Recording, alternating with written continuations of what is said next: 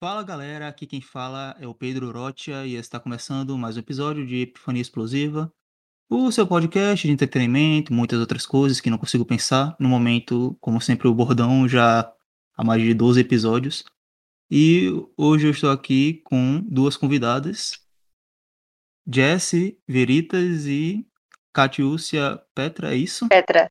Isso. Isso. Jesse Veritas, Veritas, Catiúcia é. Petra. Eu errei na pronúncia, mas tudo bem. tudo bem? Tranquilo. Então, eu já estava há um tempo querendo fazer esse episódio é, com uma conversa entre os três, mas demorou um pouco, mas chegou, enfim, né? Demorou, mas deu certo. Sim, sim. Então, vocês têm algum pedido especial para a vinheta desse, desse episódio, assim? Alguma música clássica ou uma antiga, pelo menos? Ah, qualquer uma de bar tá, tá ótimo pra mim. É, Johann Sebastian Bach. deixa eu ver. A, a tocata em Ré menor. Pronto, anotado. Enfim, pro pessoal que está ouvindo, toca a vinheta.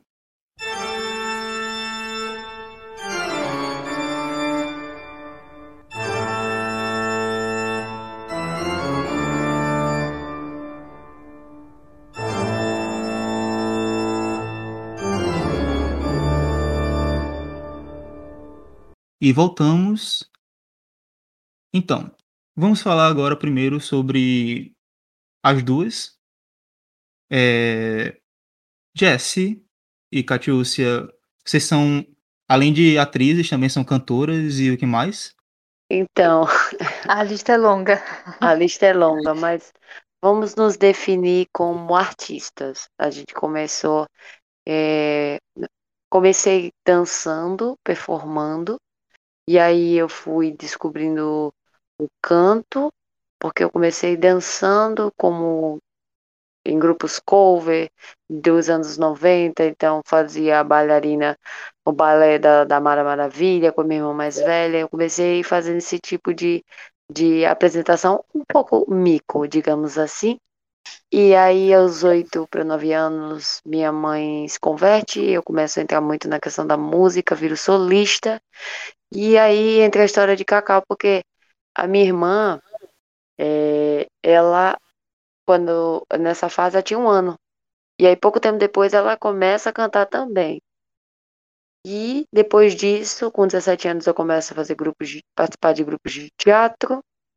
E comecei a cantar como cantora de banda baile. E aí nunca mais parei. Quer dizer, na verdade, eu começo aos 6 e hoje eu tenho 30, são mais ou menos 24 anos no, no meio. Agora com Muito você, Catiúcia. E ela acabou o episódio de podcast, você viu? Ela começou a falar, não parou mais. Ah, comigo, assim, eu comecei a cantar muito cedo mesmo. Com quatro anos eu já era solista na igreja. E gostava muito de atuar no quintal, né? Via um filme e imitava no meu quintal com as minhas galinhas. E tudo era engraçado. E eu, eu, assim, tinha muitas histórias na minha cabeça, então foi uma, foi algo muito natural, né? Então a gente tá se formando em design gráfico, curso, né? De design gráfico. Comecei a fazer agora faculdade de letras, é, bacharelado em Bom. letras. E é, é quando eu não fico doida, é bom.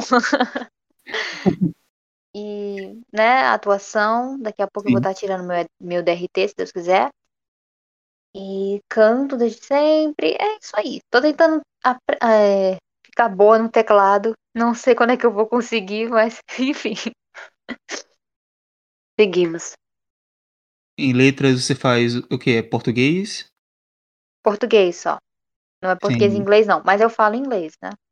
Mas no, no, no curso da faculdade, na faculdade tem um curso de inglês. E eu quero fazer um exame de proficiência. ah, até pra, porque eu planejo talvez aprender uma outra língua. Além do, do português e o inglês. É Ela bom. faz de É letras, é, ela faz de letras e eu faço design de animação. Então, é basicamente isso.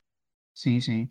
em minha defesa, né, e também em defesa ao curso de letras, eu gosto muito, assim, eu comecei agora, né, o primeiro semestre eu tô fazendo de espanhol, mas é muito bom, eh, conhecer todo não só a questão, eh, de do espanhol em si, porque é interessante que eles não ensinam só o espanhol, tem todo toda a questão dos fundamentos linguísticos, essas coisas, é interessante, porque até tem 5 matérias, das 5 só 2 são focadas no espanhol, então Sim, na na nas 2 matérias que eu fiz, ah, tô terminando o primeiro bimestre agora, e aí as 2 primeiras foram fundamentos teóricos da linguística e gramática, eh, análise sintática. Então, a gente aprendeu sobre Noam Chomsky, que eu não aguento mais. Gramática gerativa, não aguento mais. Ah, mil vezes a gente aprendeu o nome dele, que ele nasceu em 1924, não vou esquecer isso nunca mais. E então assim, é, é bem interessante, né?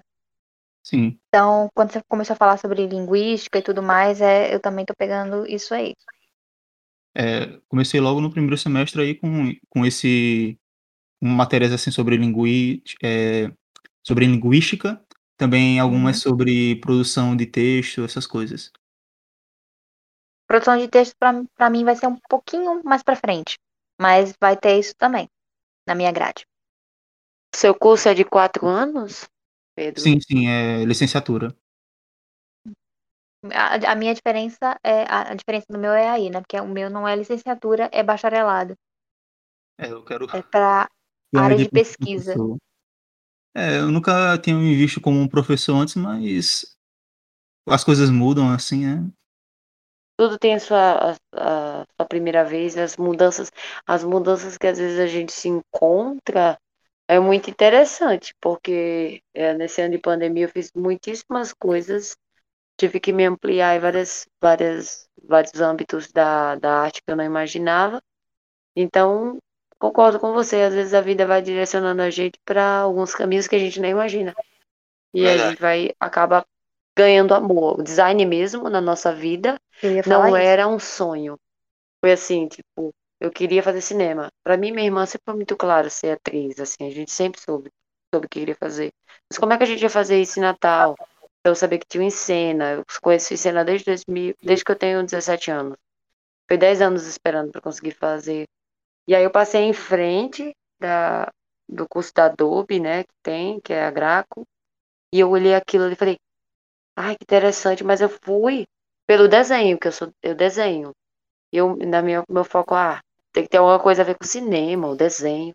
E aí ele mostrou que era uma gama, né, porque quando a gente faz o curso de OpenCG, é como se fosse um clínico geral, a gente aprende Exato. vários programas da Adobe. E aí a gente escolhe a área que mais gosta, mas acaba que quando você é designer, você acaba trabalhando em um monte de áreas. É verdade. Eh, eu não sou, mas eu tenho amigos que são e eles realmente falam que é bem, eh, abrangente. Sim, sim. Às vezes é difícil você escolher uma área que você quer, assim, porque, hã, tem a que eu mais gosto, tem a que ela mais gosta, mas às vezes é questão de mercado, né, você principalmente quando você já tem que pagar essas contas e se sustentar, às vezes você às vezes você vai fazer coisas que não é a área que você gosta mais, mas é que tá dando rentabilidade no momento, então você vai. Tem muito disso. Eu sei uma área que eu não gosto, 3D. Também, também. Tive que aprender um programa que é é é um horror, eu não gosto de 3D. Difícil? Dificílimo. Pedro, um dos programas mais difíceis da minha vida se chama 3ds Max. Crianças e jovens, eu não tô querendo tirar sua esperança do 3ds, mas é muito difícil. Aí tem um programa que eu aprendi rápido, eu não tô lembrando agora qual é, que é um pouco mais simples do que ele. Tem um de modelagem 3D que é o Blender, né. Pronto, foi. O Blender eu aprendi sozinha, e aí fiz o material para um cliente, enfim, longa história, long story. Mas, assim, eu passei no 3D curioso, foi o programa mais difícil de passar, que é o único programa que a gente aprende dentro do curso da Gracom que não é Adobe, porque 3D não é Adobe. Só interrompendo minha irmã pra dizer que eu gabaritei na prova, tá? Pode continuar. É, ela tirou 10 e eu tirei 9, e foi a matéria que a gente teve mais dificuldade, e foi a melhor nota. Eu fiquei indignada, porque os outros programas que mais eu me dava bem, eu não saí tão bem na prova. E aí ela tirou 10, a melhor nota da turma. Então foi Mas- desespero mesmo, o mesmo, o medo do trabalho. A gente estudou para fazer a melhor prova. Mas às vezes isso acontece mesmo. Tem algumas matérias, por exemplo, é, eu vou citar aqui mesmo. É, eu estava estudando para uma prova de estudos linguísticos e fiz a prova, eu achava que estava tudo bem. Quando eu recebi o resultado, eu olhei e fiquei tipo, meu Deus do céu, eu tava achando que ia gabaritar e deu nisso, mas. E em outra matéria, que é de latim, que eu tenho muita dificuldade, tô com um 8, isso não faz muito sentido, mas tudo bem. Eu só aceito. Universos paralelos de- explicam? Quem sabe? Multiversos, né? Isso, não sabemos. Beleza.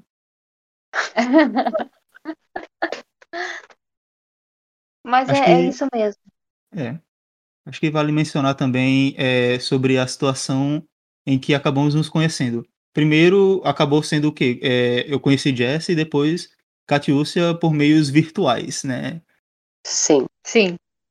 Eu Exato. conheci Jesse no Encena, a gente trabalhou um mês, né, lá com os projetos, é, gravações, aulas.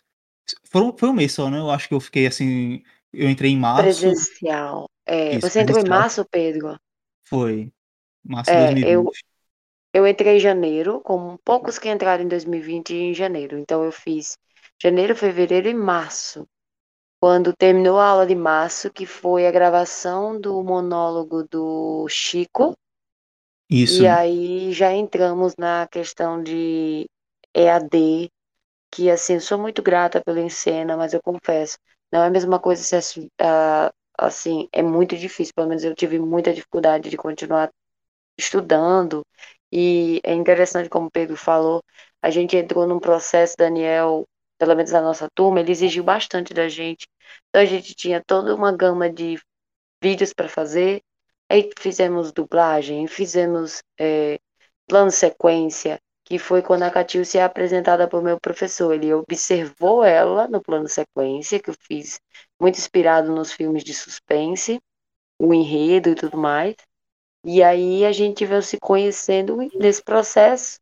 E acaba que mi, minha irmã, eu acho que não conhece o Pedro pessoalmente. Não, a gente teve, teve uma aula, um negócio do.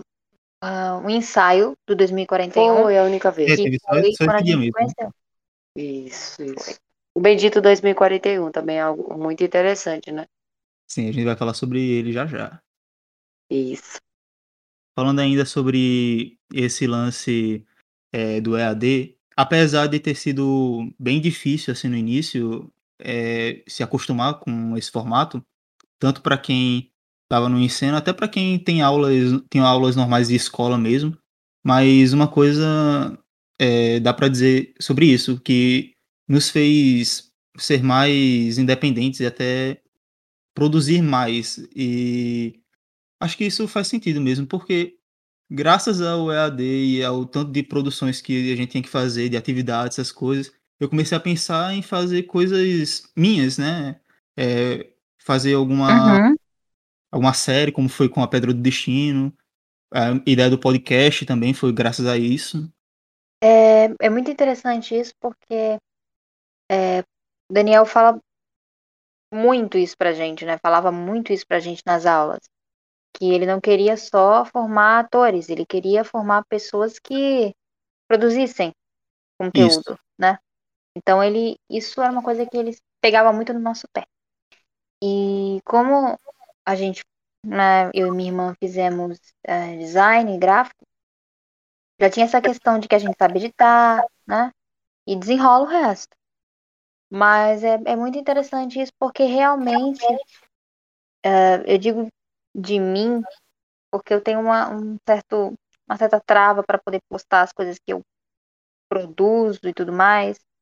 E você precisa fazer isso, né? Você precisa de uma evolução. Para que haja uma evolução, você precisa postar e, e movimentar as suas redes sociais e conquistar o seu público, né? Fidelizar o seu público. Mas é uma coisa que para algumas pessoas não é tão fácil. Mas Daniel falava muito isso pra gente sobre produzir conteúdo, né? E com certeza eu acho que todo mundo que passou, que passa pelo Encena, sai com isso na cabeça, né? Você sai com uma cabeça mais empreendedora. É, eu percebi que eu também percebi isso muito em nós, duas que já tínhamos isso, mas acabou atiçando essa questão assim, pelo meu público, que nós trabalhamos muito juntas, mas temos as, no as nossas individualidades. E eu não postava muita coisa como atriz, e aí quando eu comecei a postar, né, porque as pessoas pensam que eu comecei a virar atriz agora, mas não é isso, tem todo um processo. Mas aí o pessoal dizia, canta, canta mais, canta mais. Aí eu dizia, não, as pessoas, eu tenho que começar a fazer as pessoas entenderem que eu também sou atriz. E aí as pessoas pediram, eu comecei a parar de fazer coisa com música. Isso não quer dizer que eu parei de, de estudar, porque é assim, é uma rotina muito difícil, é muito sacrificante. Mas comecei a postar só atuação. Falei, não, vou acostumar as pessoas que eu também estivesse lá. Se eu não acostumar, elas vão achar estranho. E hoje em dia, assim, eu percebo que o meu material mais visto é o de atuação. Então, é um processo. Também Daniel falava isso. Seja atores, produtores. A cabeça de quem faz o encena sai com uma, uma ideia de você mesmo pegar e fazer suas coisas. E isso é um diferencial no mercado, eu acho. Verdade. É, eu sempre gostei, assim, de atuar e de dublagem também. Acho que o meu primeiro, minha primeira paixão mesmo foi com dublagem. Eu sempre gostei muito e quando rolou a pandemia e tal, eu sempre pensei em fazer questão de websérie, essas coisas, principalmente depois que começou assim com as produções de cena, e eu pensei, seria interessante fazer mais uma coisa voltada ao que eu gosto mais. Assim, eu amo atuar, só que é, eu gosto mais de expor a minha voz do que o meu corpo em si, na questão de câmera, essas coisas, gravar. Mas não significa que eu também não gosto de atuar. Eu, como eu disse, eu amo. Mas eu vejo que é, a dublagem é meu nicho. E isso até fei, é, se mostrou é, verdade, não tanto só para mim, né? Mas também para o meu público que, vendo pelas visualizações no Instagram, os projetos de Sim. dublagem, os que mais é, tem visualizações e o pessoal mais gosta o pessoal acabou criando uma identificação com os projetos, que quando você foi postando, vendo o engajamento que era muito orgânico, eu falei, poxa, o pessoal gosta do trabalho, eu percebi que teu, o teu próprio público, no geral, foi crescendo, e aí é, você percebe uma coisa inédita, porque se você andar dentro de todo o Instagram, não tem gente colocando série de audiobooks no Insta com audiodrama, né? É, audiodrama. Muito difícil. Assim, muito difícil. Então, acho que você pegou um, um nicho é, que estava totalmente solto, ninguém fazia. Isso também acho que foi um ponto. Você acabou sendo muito criativo. E aí trouxe, trouxe um enredo que pega muito o pessoal nos livros, a coisa da fantasia que você coloca. E acabou realmente trazendo um público único, que te segue já esperando qual vai ser o próximo trabalho. Alta fantasia medieval, né? Uma coisa assim. Tem aquelas. Já tem séries bastante famosas, né? É, Game of Thrones. Os livros não são assim, né? Os livros são as Crônicas de Gelo e Fogo. É, Senhor dos Anéis. E tem The Witcher também. Então, assim. É um, um público que é que assim já é consolidado em livros, mas assim em áudio, audiodrama não, né? Então, principalmente no Insta, é muito interessante, muito interessante mesmo. E você foi uh, muito original na sua proposta. Exato. Eu até desisti um pouco assim de postar no Instagram, assim. É, tem um pessoal que ainda iria ver, obviamente, mas eu pensei em separar o local. Meio que sempre tem aquela mídia em que vai ter mais possibilidade de ter um engajamento melhor ou crescer melhor. Que no caso, qualquer produção relacionada com áudio iria ser melhor aproveitada em plataformas como o Spotify. Exato. E foi aí que eu. Já é dentro do caminho, né? Do nicho, né? O pessoal já fica mais fácil para quem consome um podcast, o áudios, enfim. Até hoje eu vi até tem o Spotify criou uma série com Exato. atores. É assim, isso. primeira Sim. web, é, primeiro áudio-série que eles chamam. Então é um mercado todo novo. Na verdade, eu acho que virou uma chave no mercado é, audiovisual e essa chave não volta mais. É, quem se adaptar a ela e seguir fazendo algo diferente, porque também tem a coisa que só faz de nicho e que passa. Mas se você for diferenciado e ao mesmo tempo entender que tenha uma linguagem nova, é, você consegue sobreviver nesse novo mundo. Verdade. E o Spotify, assim, apesar de. É, assim, é muito grande, obviamente, mas o mercado na questão de podcasts não é tão abrangente. Está em crescimento. Isso é Sim. fato. E eu acho que o que mais ajudou esse, essa popularização dos podcasts aqui no Brasil foi o Jovem Nerd. Não sei se vocês já ouviram falar- ouviram falar. Já, já ouvi falar, sim. Pronto. Sim, eu já, eu já ouvi falar que é um, um modelo, assim. Eu acho que o Jovem Nerd trouxe um caminho que, que foi levar para um público que não conhecia. E o grande boom que deu de podcast foi a plataforma, assim, assistindo, ou quem não assiste, foi o Flow, né? Ou Quando o Flow Sim, sim, apareceu o Flow. hoje, é, ele criou uma gama, virou os estúdios. Hoje, hoje, é, quem negar isso, pensar assim, não, hoje TV não é mais importante. Hoje, para um artista não aparecer na TV é indiferente. Você aparecer num podcast, eu não assisto todos, eu seleciono episódios, só dos que gosto mesmo. Mas assim, eu vejo 36 mil pessoas ao vivo, fiéis, assistindo os podcasts. É muito surreal, assim. Milhões Então- de visualizações também depois. Isso, em minutos, sabe? Então, é, é aquilo que eu falei. A chave que, fi- que virou, aí você pensou, não, vou botar meus audiodramas, vou criar audiodramas originais, mas audiodrama num podcast, eu não achei. Então, é sempre é esse, essa questão. Vai na onda, porque acha interessante, mas faz o seu diferencial. É isso que traz um público, é estar à frente do que as pessoas estão até esperando. Seja vanguarda, né? Isso. Vanguarda permanece, moda, ela passa. A moda de hoje não vai ser daqui a 20 anos. A moda de 10 anos atrás muda. Mas o que é com conteúdo e com vanguarda, está à frente do seu tempo, ela permanecerá. Sabe as palavras. É, todo mundo tá vez. meio em ciclo, né? A gente é só observar, a gente vê isso pela música, principalmente. Isso. Eu sou amante, como Beatles. Por exemplo, todos os artistas que estouraram muito, assim, foi muito. Eles não, eles faziam o, o, o mercado estava dizendo por um caminho. Eles iam ao contrário. Não era só uma coisa de birra. é- Eles vi, eles conseguiam perceber uma onda contra isso. E aí, depois as pessoas seguiam. Depois outros artistas surgiam. Porque senão fica sempre a mesma coisa. Porque é tudo cíclico, né? Então, às vezes satura muito rápido também. Então, se você simplesmente seguir a maré, você vai ser mais um, sabe? E você vai ser esquecido. É Sim. basicamente isso.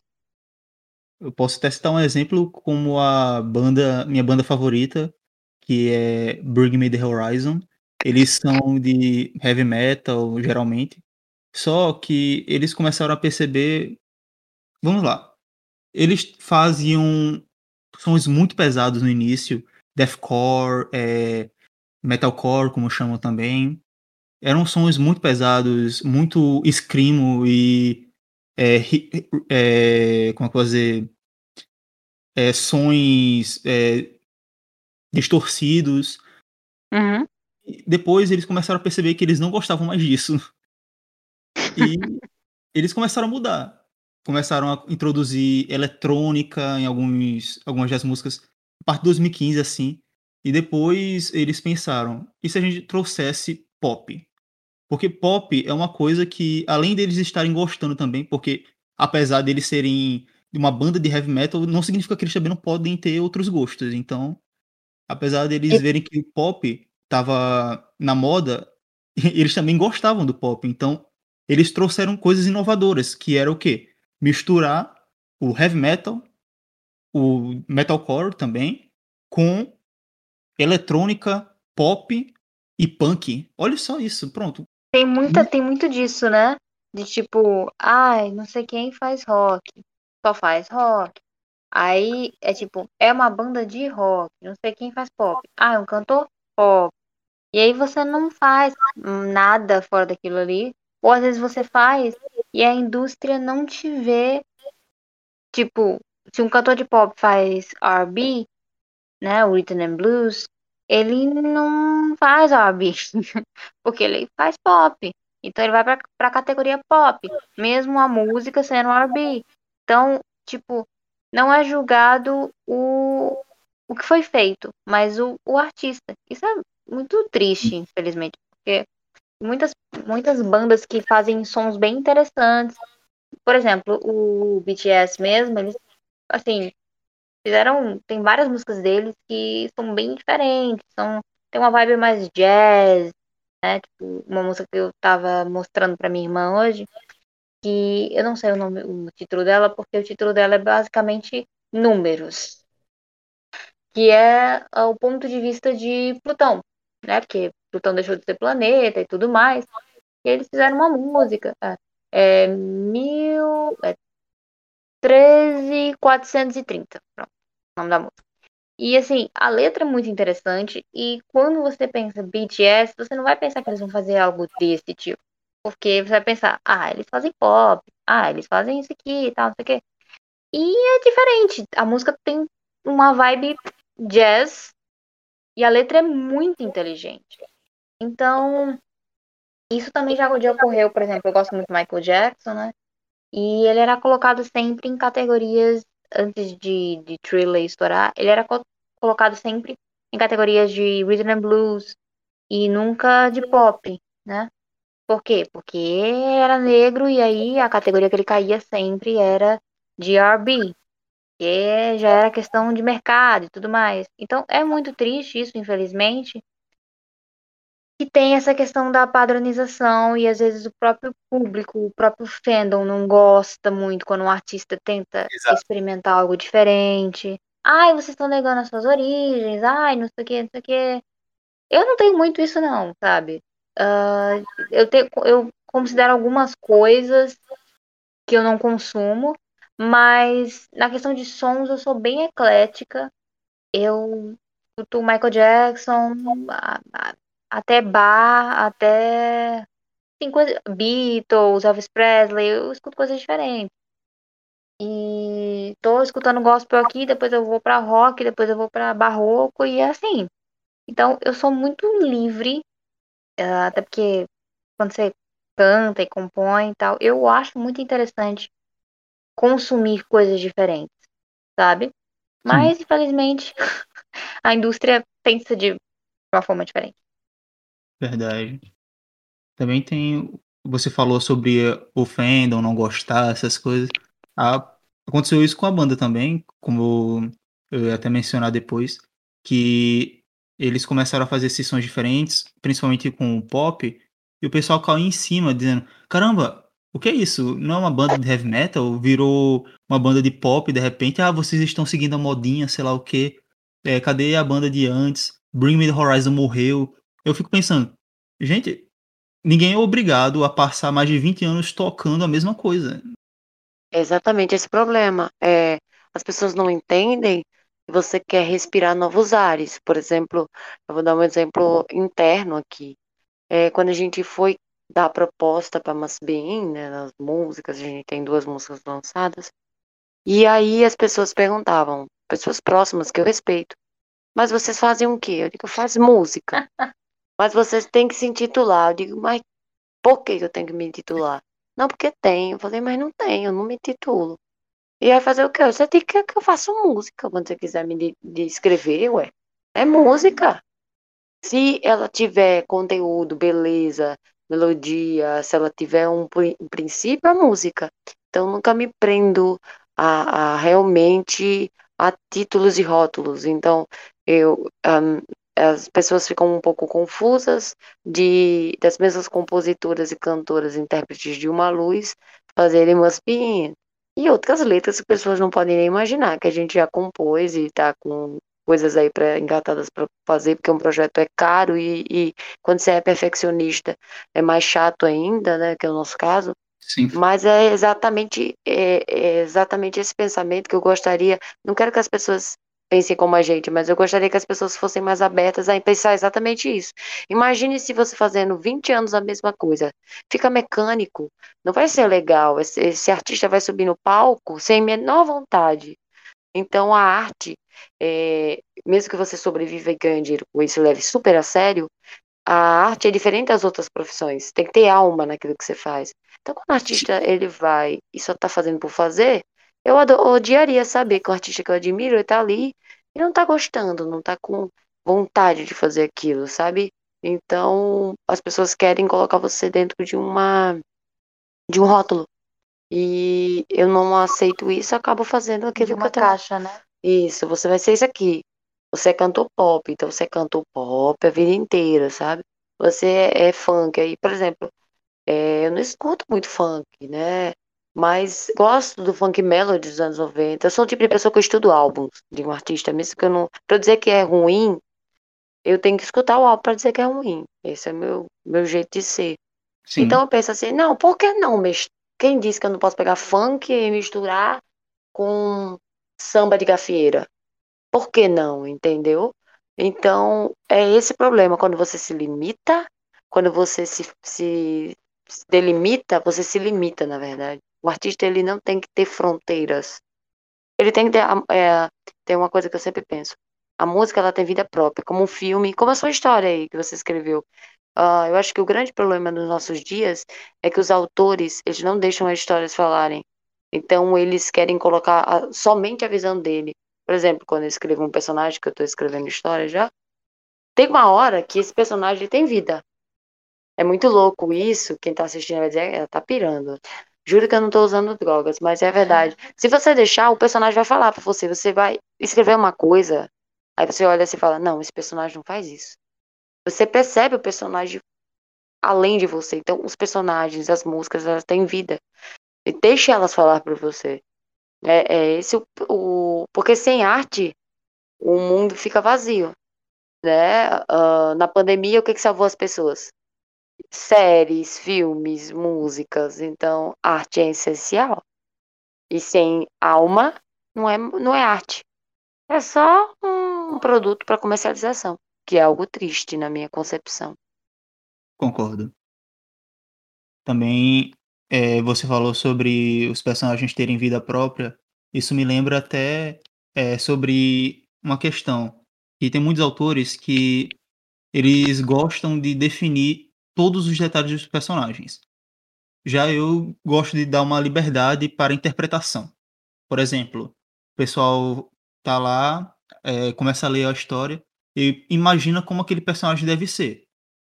Aí o autor chega lá e fala: Ah, ele é branco, cis, tem olhos verdes. Aí a pessoa tava lá lendo e imaginou, ah, mas eu imaginava ele como uma pessoa que tem uma pele mais escura, tem olhos castanhos, sei lá. Eu acho interessante até quando os autores dão uma liberdade maior para as pessoas interpretarem é, a história, porque quando você deixa tudo jogado e dá tudo de mão beijada assim, explica tudo, cada detalhe, isso é meio chato. Você gosta, então, no caso, é, do que é o terror para muitos autores, né? É, no meu caso, eu tenho algumas coisas que eu realmente. Tem personagens que eu percebo que eles aparecem claramente, e outros que não. É, mas, no caso, acho que a questão você é, de caco, acho que você não se incomodaria, e nem nessa questão você deixar algo mais livre, é como se fosse um jogo aberto entre o intérprete e a sua própria história. Sim. Eu acho assim que que não existe exatamente delimitar, como a minha irmã já falou, é assim ou é X. se, se funciona para o autor, se funciona para a história dele, se funciona. É como eu já disse para minha irmã, você pode criar uma história onde bananas voam e falam aramaico. Estou falando aqui uma loucura. Hum. Agora, o problema não é as bananas voarem e falarem aramaico. Ela faz sentido dentro de um contexto. Então você tem que criar um contexto onde você segure essa história. É basicamente isso. Se segurar a história, tá ótimo. Então, acho que o problema hoje em dia, até por isso, é quando eu vejo alguns remakes, eu tenho um, eu tenho um problema com isso, porque eu tô achando que a nossa era tá errando muito pela falta de originalidade. Você não vê ideias originais. Não quer Sim. dizer que antigamente tudo era perfeito, não é isso. Mas existia um, um, um atiçar de, de novidade, de um roteiro totalmente novo. Você podia sair do filme dizendo, ah, é uma porcaria, mas eu nunca vi isso. Hoje é só remake ou uma formulazinha pronta e as pessoas parecem que estão com preguiça de produzir algo novo. Então você vê Highlander, você vê. Nossa, os anos 80, os anos 80 Era muito fértil. uma, foi uma época assim, Sim. muito, muito incrível para filmes, por exemplo. Tinha muita ideia nova, assim, diferente, tipo Star Wars, Indiana Jones, é, deixa eu ver mais o quê? De Volta para o Futuro. Isso. Eu, se continuar aqui, vai ficar eternamente. Exato, assim, até o próprio que, que bebe na fonte dos anos 90, que é um filmezinho de sessão da tarde, mas tinha é, Esqueceram de Mim. Então, eles, é, até do, do, do gênero que fosse mais família a um gênero mais terror, existiam narrativas criadas. Por exemplo, eu sei que vocês fizeram no verão passado. Teve toda uma gama de filmes Daí tu foi dos 80 pro 2000, mas tudo bem, né? Não, ele é do começo dos anos 90. É isso que eu tô falando. Os anos Aí. 80 com os anos 90. Eles eram muito criativos. Existia os roteiros originais. Então, só meu problema é. Eu, eu acho que a gente ficou menos original? Não. Eu acho que é uma, uma tendência a ficar preguiçoso. Por isso que quando você vê uma série que sai da caixa como Dark, que eu amei particularmente, o que, que me atiçou em Dark? Porque não tinha nada que eu esperasse que ia sair. Entendeu? Dark era diferente, Dark era original. Então, esse é o grande problema do, dos filmes é, e dos roteiros de hoje em dia, né? Isso acaba empobrecendo a história. Dark é uma das minhas séries favoritas, só pra salientar. Eu adoro, eu adoro. Assim, é, é muito original. E, Sim. e, ah, o que eu mais amo é que as séries, às vezes, elas falham em um ponto. É, você tem que pensar numa história com começo, meio e fim. Eu, eu, eu fui muito amante de séries. Por que, que eu acho que tem os erros da série? Porque normalmente séries, o que, que elas fazem? É, quando faz sucesso, eles vão esticando, esticando, esticando, e aí acaba ficando. Você amava a série e aí você quer esquecer, sempre pode ver. As últimas temporadas são horríveis. Isso não acontece com Dark. Ele consegue fechar uma história. Grey's Anatomy, Supernatural. Nossa, Eu amava Supernatural. Supernatural. É, Grey's Anatomy eu nunca assisti. Mas assim, eu, eu criança, eu cresci assistindo. Se você me perguntar, a maioria das séries americanas eu assistia, porque naquela época a gente assistia. ah, eu era muito amante de assistir tarde. Eu adorava assistir cinema tarde. Então eu tinha umas séries no SBT que passava de madrugada. Muitas séries passavam de madrugada. Então, Sete Regrinhas para Casar com não sei quem. Olha, a quantidade de séries absurdas que eu assisti. Por exemplo, Dois Homens e Meio. Começa muito bom, a narrativa é ótima, é debochado, é cínico, é sarcástico. A história se perdeu. Ah, Supernatural tinha que ter acabado na quinta temporada. Todo mundo sabe disso, né? É, porque tá- tinha um enredo bem bolado, né? Depois ficou, assim, pra mim, não sei pra você, Pedro, mas o cúmulo pra mim da, da série, Ela vai falar disso, não. quando, como era o nome daquele, daquele monstro lá? Leviatã. Quando o Leviatã, eles inventaram vários monstros. Aí, gente, quem tá assistindo, desculpa, estou te dando spoiler. O Leviatã, a conversa mais bizarra pra mim foi quando o Jim tá sentado e aí ele descobre que vai matar o Leviatã, sei lá, era pra passar detergente nele, uma coisa assim, um produto de limpeza. Eu falei, não acredito. Quer dizer, eles criaram tanta coisa, tanta coisa absurda, que não tinha mais como vencer um bicho. Aí o que que ele faz? Tem a cena e o bicho vai se autocomer. Genial. Aí ele vai se comendo. É, aí eu falei assim, aí, não, aí você faz, não faz umas coisas dessa pra mim que questiona tudo. Eu falo, como é que ele se autocomeu? Quando chegou na. Como? Como? Chegou na. Aí eu achei assim, eu falei, não, deu pra mim. Supernatural acaba hoje para mim. Não assisti mais.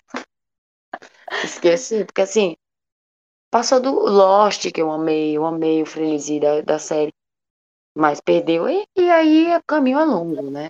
Então, saber concluir uma história, saber se desvencilhar, deixa o dinheiro de lado, estourou.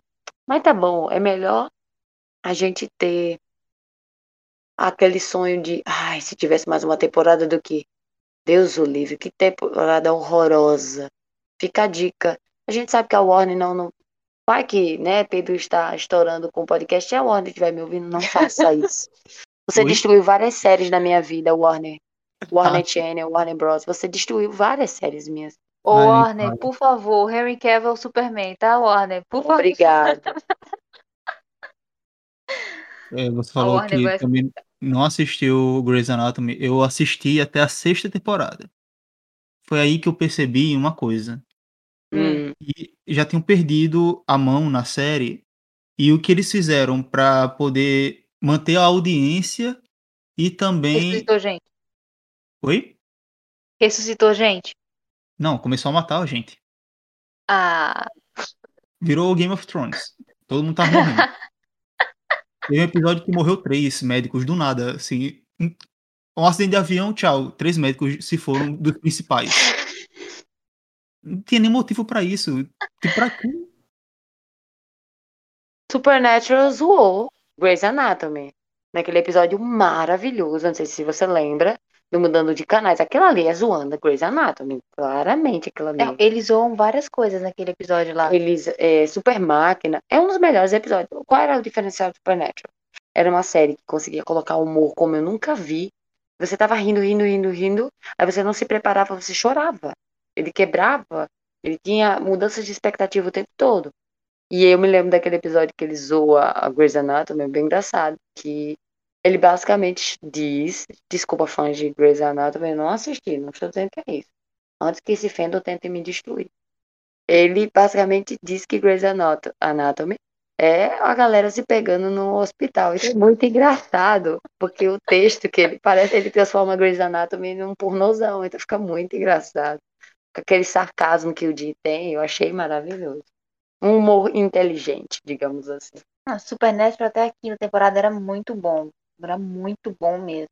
E depois foi se perdendo total. E depois Leviatã sendo de- é derrotado com detergente. Eu só vi mesmo o crossover que teve entre Supernatural e Scooby-Doo. Muito bom o episódio, assisti. Esse episódio é bom.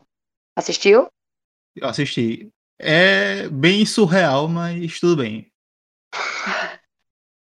Mas eu gosto, eu gosto, assim. Porque assim, é, a criança dentro de mim ficou feliz em ver. Acho que dentro da situação não ficou bizarro, porque Scooby-Doo tem aquela coisa meio que não é tão certinha e que dava um pouco de vergonha alheia em algumas coisas, porque é um, é, é um do é um ingrediente Scooby-Doo. Jéssica, se você falar mal de Scooby-Doo, a dupla acaba aqui. Por favor. Eu amo Scooby-Doo. Sempre amei, mas eu amo mesmo. Ah, o Scooby-Doo é muito bom, marcou minha infância e de muitas gerações também. Até Sim. a infância da minha mãe também e afins. Exatamente, exatamente. Eu gosto muito de desenhos ainda, não tenho tanto tempo pra ver, né? Atualmente. Mas, assim, acho que o último que eu acompanhei mesmo foi apenas um show. Maravilhoso. E, tipo, foi. Eu fiquei triste quando acabou, porque foi a minha adolescência. E eu acompanhei os personagens, eu me importava com os personagens. E aí eu depois entrei no mundo de animes, né? Inclusive, a foto do meu Discord é Levi Arkman. E o final de Shingeki foi horrível. Ai, gente, desculpa. Mas é isso. Aí, a gente tá falando de séries, mas isso acontece muito em anime também. Tipo, em mangá, né? É, é o dinheiro, sabe? Não sei quem tem uma história e coloca ali, começa a publicar aquela história e a história faz sucesso. E aí a revista faz de tudo pra sugar até o, até o último, assim, sumo de criatividade daquela história. E aí acaba mudando o final da história pra fazer uma coisa diferente, né? Dragon Ball. Foi isso.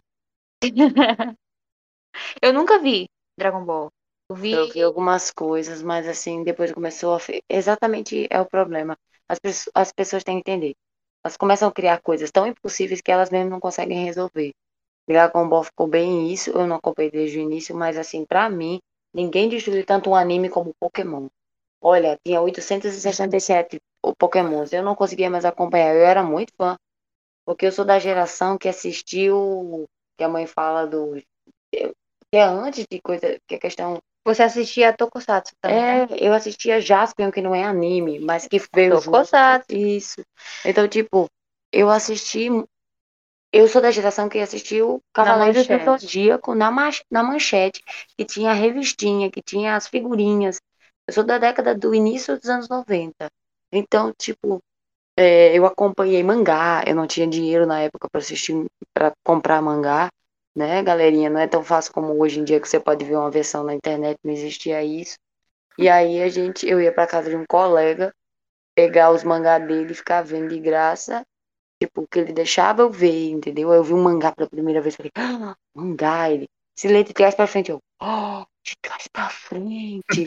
tipo, muito louco, porque era, isso era 1990. Guaraná com rolha. 1998, eu tinha sete anos, então é uma outra realidade. E eu acho que é isso, quando se coloca o amor pelo, pela história, em primeiro lugar, na verdade você acaba ganhando mais, porque o seu público vai ficar muito mais fiel, é, vai seguir outras histórias, se livre dessa história e vai para outras. Sim. Exemplo, Cavaleiros do Zodíaco. Por que Netflix fizesse Cavaleiros do Zodíaco? Eu só vi o teaser. Eu jamais vou, em honra e memória, meu Shiriun, jamais assistirei aquele é, Cavaleiros do Zodíaco. Só isso que eu tenho a dizer. Horrível. Horrível. Você é skatista. Horrível. Tentei assistir. Tentei. Horrível. Aqueles gráficos, aqueles gráficos Max Steel. Não tem condição. Ai, ai. Desculpe, ouvintes, mas a situação é rindo de desespero. Mas vamos lá. Tem alguns exemplos em animes que dá certo. Não é que dá certo, é, é que dá. Sugar acaba competente, um pouco pelo menos. Como é o exemplo na questão de Naruto. Terminou Naruto, aí chegou Boruto, por exemplo, né? O anime do filho do Naruto. Aí o pessoal Hum. começa assim, vendo. É uma coisa. Uma bem- prequela. Não, Diga. não. Sequ- É, sequel. É sequel. Porque é o Sim. filho, né, É Jéssica? é verdade, é verdade. Verdade, verdade. Assim, o pessoal tinha muito preconceito com Boruto por causa do filme que teve lá. Aí o pessoal via que o Boruto eh, era um personagem mimado, sei lá o que, sei lá o que. Aí lançou o anime contando a história dele todinha, e o pessoal ficou tipo, ah, não vou ver porque é uma desonra à, à história de Naruto. Gente, eu amo Naruto, mas temos que admitir, né, assim, pro pessoal que a- assiste ou assistia, não, nunca foi um anime muito bom, porque ele tinha problemas e tinha muito Não fala isso também. não, que o fandom de Naruto vai te caçar. Eu faço parte do fandom, mas também critico ele, então é isso aí. Fã consciente, né? Então, Fã consciente temos. pois é, e tem toda a questão, tinha muito filler em Naruto e isso deixava chato, porque os personagens estavam lá numa guerra, aí de repente o, é, tava lá no meio da guerra, todo mundo se matando, morrendo. No episódio seguinte, um flashback de três anos atrás, 20 episódios nisso e depois volta pra guerra. Ei, eu não sei, eu não sei. assim, Cavaleiros, Eu- feeling, eu te é. entendo. eu não. é, eu não assisti Naruto, né? Justamente por isso. Porque eu vi o tanto de episódios, eu falei, mas nem com a bexiga que eu vou ver isso aqui tudo. Não tem conta não. E tipo assim, é, eu, não, eu não sei qual é o nome da. É uma guerra ninja, né? Que tem. Sim. Eu sei porque eu tenho duas, assim, duas amigas que, que gostam bastante de Naruto. E aí, pelo amor de Deus, ela. E não sei o quê. E, e Katil se rola um negócio lá. E é, e é uns 15 episódios de, de flashback, de não sei quem. de resolvendo problema tirar das plantas, de episódio filler, deles fazendo umas coisas banais. Eu, tipo, minha gente. É só pra sugar mesmo a popularidade e tudo mais, né? Pelo Mas amor de Deus, falei. Hum. O maior problema foi o anime querer. Não é que querer, né? Ele alcançar o mangá muito rápido. Por quê? O mangá tava Sim. lá lançando, aí terminou o clássico, foi pro Shippuden. O anime, né? O pessoal do, é, da TV Tóquio, eles poderiam pensar assim: ah, vamos esperar um ano, dois anos para distanciar um pouco. Não. Dois meses depois que acabou o clássico, eles já estavam lançando o Shippuden. Tipo, vai lançar aqui. Aí, Claro que ia dar merda. exato, e deu. Então, mas é porque assim, pra quem não, né, ah, conhece, eu não conheço tanto desse universo, mas enfim, vi Shingeki no Kyojin, né, acompanhei o, o mangá mensalmente. Hoje em dia eu só acompanho mesmo, tô com leituras atrasadas, Vinland Saga atrasado, Kaguya-sama atrasado também. Mas hoje em dia eu só tô lendo Spy X Family mesmo. E assim, tem mangás que são mensais, tem uns que são semanais e outros que são quinzenais, né? Spy X Family, por exemplo, é quinzenal e Shingeki era mensal. Então, quando o mangá é mensal, vai demorar muito pra história andar. Muito mesmo. Sim. E, assim, você não faz um negócio desse, entendeu? Você não faz um monte de fila, não sei o quê, pra você poder dar tempo pro mangá continuar. Para de fazer um negócio, espera o mangá é, andar um pouquinho mais pra você fazer uma outra temporada. Não faz um negócio desse. Também é uma boa estratégia. Exato, Sim. exato. E assim, ah, sem querer falar mal e tudo mais, assim, mas o público-alvo também é shonen, né? Então era adolescentes, né? Então a galera ia consumir mesmo, e é isso, e acabou. Não tô dizendo que a história base não é, é- é- não é boa, né? A jornada do herói e tudo mais. Mas aí, assim, vai colocar um milhão de filas, e o que tem de gente falando assim, nossa, eu amava esses episódios quando eu era menor e via. Hoje em dia é um porre, não vejo nem, nem que me paguem, entendeu? Eu, eu pulo filas mesmo, maravilhosas, assim.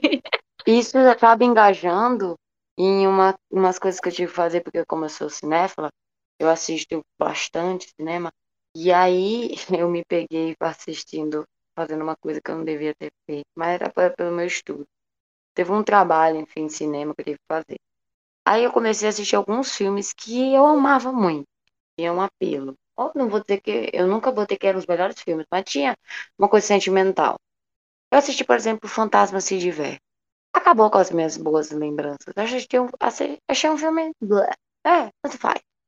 Aí eu assisti Curtindo a Vida Doidado. Eu achei um dos piores filmes da minha vida. Eu falei como é que eu gostava daquilo. Horrível, horrível. A atuação é horrível. A única coisa que é legal é a corrida do cara. Quem não assistiu, provavelmente quem tá escutando isso aqui não é da minha geração. Mas assim, não vou dizer o que acontece, mas tem uma corrida e a marca é que fica uma música. Ele sai correndo quadras e quadras para fugir de ser pego da escola, porque gaseou, não tem eu não sei o termo que se usa hoje, jovens, desculpe. Mas Basicamente isso. Eu não sei se Pedro já ouviu falar da história assim. E aí eu Já fui assisti. assistir de novo, já, né? Eu achei horrível. Eu falei, vou parar, vou parar de assistir filmes clássicos que eu gostei, porque eu vou achar horrível. Muitos eu olhei assim e falei, nossa, eram tão bons quanto eu imaginava. A maioria desse da sessão da tarde, horrorosos. Horrorosos. Atuação, música, tudo. Olha, eu tenho um humor meio infantil, apesar de já ser maior de idade, mas tem alguns filmes que, apesar de serem meio sem graça, assim, você acaba rindo, mas você sabe que não tem graça. É, ex- exemplos como Sei. Todo Mundo em Pânico, As Branquelas. Nunca assisti As Branquelas até hoje. Acredite se quiser. Acredite se quiser. Oh my Eu God. lembro que. Não, é, sim. Sabe por quê? Eu lembro que foi uma febre, né? Assim, no Eu sei 2000. por quê. Eu sei por quê. É porque quando uma coisa estoura muito e todo mundo diz que é perfeito demais, seja muito pelo motivo ou outro, como eu sou do contra, eu não assisto. Eu vou ter que assistir. Ó, é verdade. Aí eu acredito que foi isso. Talvez eu goste, porque, por exemplo, o Mobbit, que não é aquela coisa, eu assisti de novo, eu consigo rir com o Morbid. Por exemplo, vou botar aqui um, um filme que é campeão aqui em casa. Segredo dos Animais. Não é Segredo dos Animais o nome? Faz tempo que eu não vejo, mas eu me lembro que eu O nome é Segredo dos Animais, é isso que eu quero saber. Você lembra se é o Sim. segredo? Acredito que sim. Cara. lembro desse daí. Maravilhoso, as piadas funcionam. E é uma coisa muito bobinha. E eu gosto. Os gráficos são bem ruizinhos, mas assim, toda vez que o Boy Band pega a, o violão e canta a One Back Down do Johnny Cash, quem não chora naquilo ali não tem coração, tá ligado? Eu adoro, acho muito. A Fuga das Galinhas. Fuga das Galinhas, não tem uma pessoa que assiste e diga, é ruim. Quando você fala, a vida passou. Ai, eu senti que a vida passou pelos meus olhos. Olha, Sempre eu lembro daquela galinha que, que, que fica tricotando e ela fala, e foi muito chato. E foi muito chato. Então, tipo, me marcou. Eu nem era criança tudo mais, mas eu adoro, adoro. Como o Show Carneiro, aproveitar e falar de uma das minhas paixões, minha e da minha irmã, que é o stop motion. Eu amo, amo, amo, amo. E tem um estúdio que, se eu puder indicar pra galera assistir, qual é o meu nome? Hardman. Hardman. Eles fazem as coisas mais inovadoras, assim. Pixel, é, Pixar. Pixar chora perto deles, porque eu achei eles muito inovadores. Eu adorei, só não assisti o grande sucesso que levou eles à fama, que é o dos legumes lá, que eu esqueci nome. Eu não tenho nem, nem vontade. Só que. Show Carneiro e, Jim, e, e Timmy, que é um bebezinho, que é um carneiro, olha, engraçadíssimo, e o engraçado é que não tem fala. Ele, ele só tem burbúrios deles, assim, e é maravilhoso. É desenho animado e filme. A gente foi pro cinema assistir. Show Carneiro. Tem no Netflix. A gente vê assim, como eu, como eu falei sobre animes e séries aqui, é, eu atualmente vejo mais é, filmes, sabe? Até por causa da decepção, já é a segunda ou terceira vez que eu estou falando da decepção de Shingeki no Kyojin, mas assim, quem viu o inferno que foi o fim desse mangá, entendeu? Sabe o que, que eu tô falando. Mas enfim, é, eu tô vendo mais filmes atualmente. Porque, tipo, é uma hora e meia, duas horas e pronto, acabou. Sabe? O autor não fica te, o mangaka não fica te cozinhando por meses pra satisfazer o fandom do Japão. E o resto que se dane, entendeu? E é isso. Então é isso, gente. Vejam filmes. Olha, eu gosto muito de filmes, mas eu não consigo deixar de começar séries novas e nunca terminar elas. Dropar, né? Não é nem do- É o dropador em dropar. série. Às vezes eu dropo, mas às vezes eu começo, aí eu fico, deixo na geladeira um pouco assim, depois de dois meses assisto dois episódios, depois passa mais tempo ainda, e depois eu volto. É sempre assim, indo e voltando sempre. Eu Só fiz assim, isso. tipo, tem uma série aí que eu comecei é, é, recentemente na, da Netflix e é só duas temporadas. E eu passei uns dois meses pra terminar ela. Terminei hoje. Eu não, eu não, assim, eu não entendo a galera que fala que, tipo, faz maratona, né, e vira dia com a noite e tal. Eu não consigo entender essa galera, sinceramente.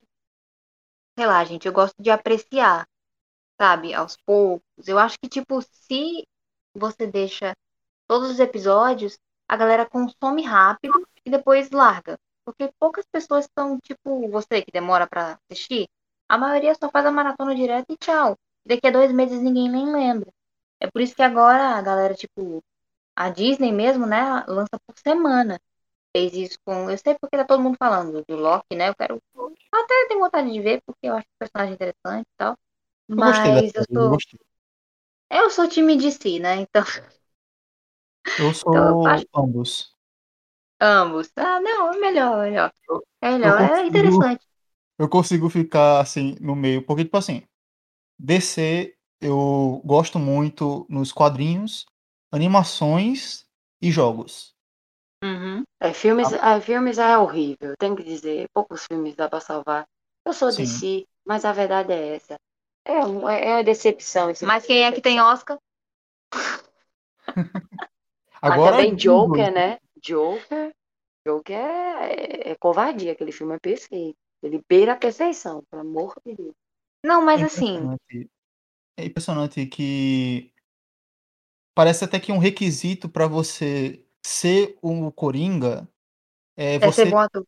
ou você ou você ser um bom ator, ou você já ter um Oscar, ou ganhar um Oscar com o papel. Exato, exato. Tudo bem Mas, que assim- o caso do Jared Leto foi péssimo, mas ele já tinha um Oscar, então tá válido na eh, na carimbada. O Jack Nicholson também, Jack eh, Nixon era incrível. Eu assisti, posso te dizer. Era muito doido ver Jack Nixon. Ele era muito fumado. Desculpa os termos para as crianças que estão assistindo, os adolescentes. Não estou mandando vocês fumarem. Mas Jack Nixon fazendo aquele coringa. Ele não tem um parafuso a menos, né? Então casou perfeitamente. Ele é muito louco. Era muito engraçado. Era hilário aquilo ali. Eu adorava. sempre quando eu lembro dele, eu só penso no filme do Coringa, eh, O Iluminado também. Sim. Eu já ia falar Here's Johnny, né? Aqui. Here's Johnny. Isso já vem na cabeça, né? Aquela, aquela coisa que. é, porque eu já vi um Iluminado, né? Vejo muito filme antigo e tal, essa coisa. Eu sou. Eu gosto de pegar as vel- velharias, gente. Eu gosto de mofo, entendeu? Eu vejo uns filmes de 1929, 39, 1913. Eu assisti em 1910, que chama L'Inferno, que é um dos primeiros filmes, que é bem interessante. Eu gosto de filme, assim, para você entender o. No meu caso, é mais do que prazer. Quando eu soube desde cedo que eu queria fazer cinema, queria ser atriz, é, ator, na minha concepção, ele precisa entender de cinema. É como você ser médico e entender sobre medicina. Então, se Sim. eu vou ser ator, eu tenho que entender como é que os filmes chegaram onde estão. Peraí, eu posso aprender o que é bom, mas também posso aprender o que é ruim. Eu posso olhar e dizer, não, isso aqui pode evoluir. Mas tem muita coisa boa. Na verdade, tem muitíssima coisa. Eu sou muito fã dos épicos. Engraçado, eram filmes, para quem não nunca assistiu, eram filmes que tinham interlúdio no meio. Sim. E era tipo como se você estivesse assistindo uma peça de teatro, e um interlúdio, ficava uma, uma, uma tela. Vocês pesquisem aí no Google que vocês vão ver, a gente não tem imagem aqui, né? E aí ficava interlúdio em inglês e uma música, uma trilha sonora, uma, uma trilha sonora, como se fosse um comercial mesmo. Aí continuava o filme, voltava, muito engraçado, dava um fade-in, voltava o filme. Era filme, gente, de mais de três horas. É por atos. O filme era dividido por atos. Era uma coisa assim genial. Eu gostei de muitos, principalmente os Dez Mandamentos. Não, é da Record, pelo amor de Deus. É, é o filme mesmo. E assim, os efeitos até hoje encafifam as pessoas, porque como é que eles fizeram o efeito deles abrindo o mar, isso em 1950, Catiucia? 50. Assim, é incrível. Eles fizeram e é muito bom. É muito bom o efeito. E, tipo, nós estamos em 2021. Hoje a gente tem computação gráfica, que eu mexo com isso. E tem gente que faz uns efeitos, por exemplo, Escorpião Rei 2. É horrível os efeitos. Gente, isso é 2000. Um filme de 1950, eles foram. Eu acho que é porque eles trabalharam com efeitos na simplicidade. Quando você também coloca coisas demais tecnológicas no filme, é, o tecnológico ele fica ultrapassado muito rápido. Eu Sim, mexo sim. com isso, com efeito. Então, se você botar coisas demais, é, o filme fica dependente desse efeito. Só que o problema é que a tecnologia vai muito rápido. Daqui a dois anos, três anos, aquilo que você fez quando você vai passar numa tela é específica para aquela tela, é igual 4, 4K, enfim, essa coisa de tecnologia. Aí fica datado. E aí, não acontece isso com os Dez Mandamentos, entre outros filmes que foram inteligentes para dosar os efeitos. Com filmes recentes isso acontece. Sim. Uhum. É porque, Ui. assim, antigamente, pra completar o que irmã falou rápido, é... Pois não, não, porque senão a gente fala e não deixa você falar, viu? Fala muito. A gente fala muito. É, Eles usavam efeitos práticos, né? Então, hoje em dia, ao mesmo tempo, a gente tem, tem esse, esse movimento de, tipo, mixar ambas as coisas, né? Usar os efeitos práticos com a computação gráfica, né? Mas, porque teve uma, acho, acho que lá por 90 e pouco, até 2000, teve uma rejeição quase que total aos efeitos práticos. E a galera começou a fazer tudo muito no computador. E aí é por isso que às vezes você vai olhar os, os efeitos dos anos 2000 e você vê cada pérola que você fala assim, gente, o que, que é isso? Que gráficos são esses? E aí você pega um filme de, sei lá, 1940 e pouco, 1950 e pouco, e muito menores os efeitos. Por quê? Porque foram feitos práticos, né? Não foi criado no computador, não foi algo totalmente do zero. Não, sabe? Você vê os, um documentário sobre Star Wars, você vê como é que o George Lucas fazia os efeitos das navezinhas, ele fazia réplicas, entendeu? Ele fazia uma maquete e explodia a maquete, o negócio, para parecer que tava tendo uma explosão no espaço. Era louco, era um trabalho enorme. Ninguém tem esse trabalho para fazer esse negócio hoje em dia. Tem poucos diretores que eles investem assim em efeitos práticos, como o exemplo do Christopher Nolan. Ele Uhum. usa muito. Eu ia até falar, porque eu estava assistindo recentemente Homem de Ferro 2008, o primeiro, né? Eu Uhum. é, tenho muita cena que ficava com um efeito muito tosco, principalmente na batalha final. E eu olho pra é, Batman o Cavaleiro, o Cavaleiro das Trevas de 2008, também do mesmo ano, e aquilo ali é perfeito até pra hoje em dia. Exato, Por quê? Efeitos práticos. exatamente. Essa é a chave. Exato, eu até falei é, em um episódio recente, se não me engano foi o episódio 11 dos filmes que revolucionaram o cinema, eu citei o Christopher Nolan e falei sobre uma cena em questão do Cavaleiro das Trevas, que o Coringa tá no caminhão que ele roubou e tal, é, que tava, o Batman tava perseguindo ele na Batmoto e tal, e o caminhão ele acaba caindo, né, ele vira, Aí o pessoal pensa, aquilo ali é computação gráfica. Não. O Christopher Nolan literalmente pegou um caminhão e falou: você, a gente só tem uma chance. Ou a gente grava aqui porque a gente não. E, e dá certo, ou não dá porque a gente só tem um caminhão. E deu certo. Diga aí, Isso é. isso é cinema. Isso é a magia do cinema. Exato. Tipo, meu irmão, só tem um caminhão, ou vai ou racha. Bora, Pois é é. agora. Isso é muito interessante. E, tipo, realmente é uma coisa que quase não tem mais, né? A maioria dos diretores vai, ah, bota essa merda aí todo no computador e tá tudo certo. E Tudo é chroma key, chroma key, chroma key e fica viciado no Exato. key o tempo todo. E aí, quando você começa a estudar filmes bem antigos, você vê que os caras faziam cidades cinematográficas, né?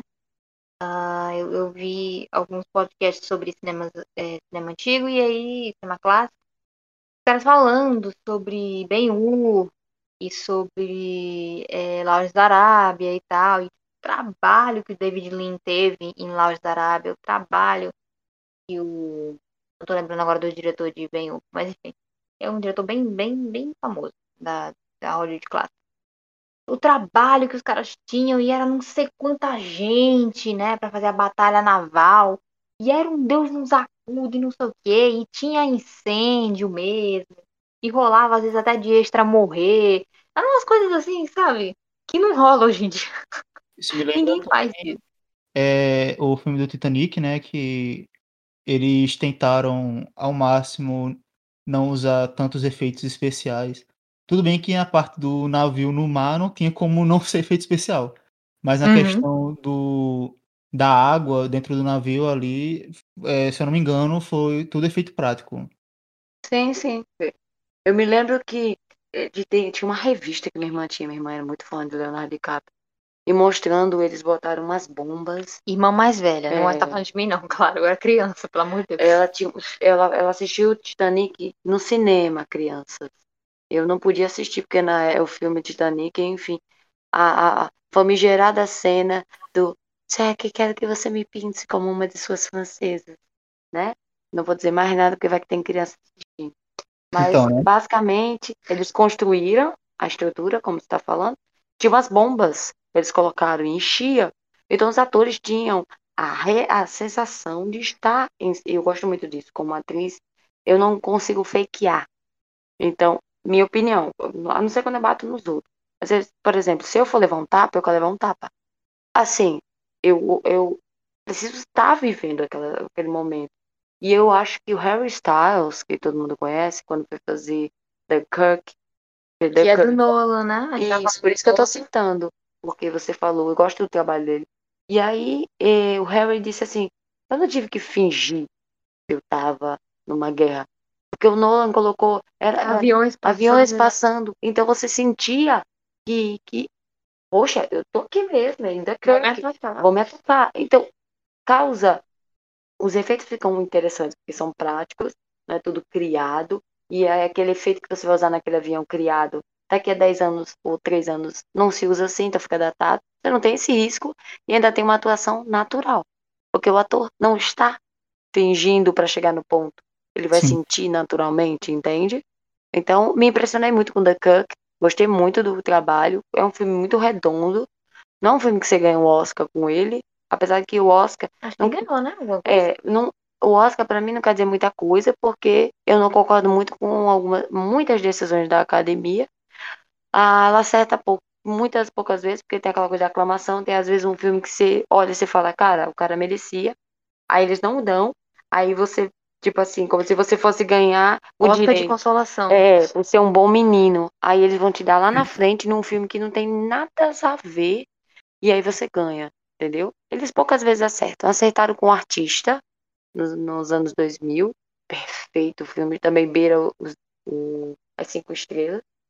Mas, assim, raras exceções. Normalmente eles botam um filme mais aclamado. E apesar de eu gostar de drama, o filme. dá, é drama. Vou fazer a crítica igual você fez. Da questão do, do, do Joker. Porque os filmes, para ganhar um Oscar, tem que ser aquela filme.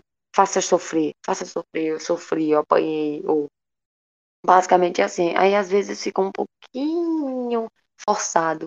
E parece que o ator já chega de, olha, eu sou um bom ator, eu vou chorar. Aí eles botam esses filmes para ganhar. Você pode perceber que é assim. Então, não é uma coisa muito orgânica. Não me passa muita credibilidade. Mas, quando o Oscar acerta, eu diria que é um filme muito redondo do Nolan. E gosto do trabalho dele. Acho. Ele, ele tem um ponto comigo, principalmente pelos efeitos práticos que ele usa é um algo muito positivo.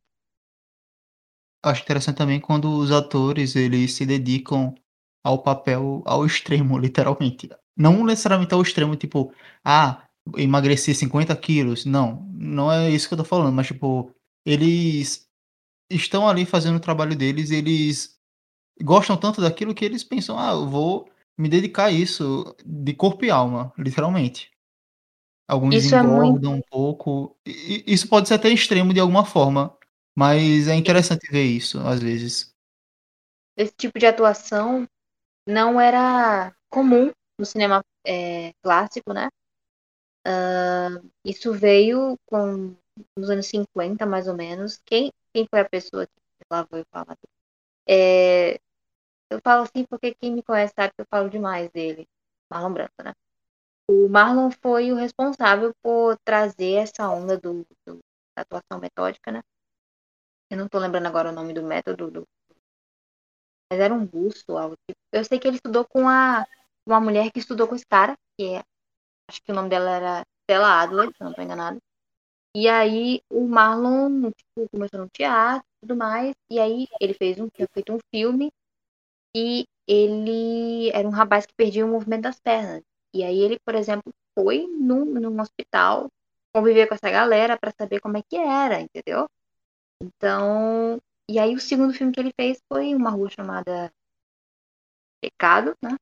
Africa Name Desire.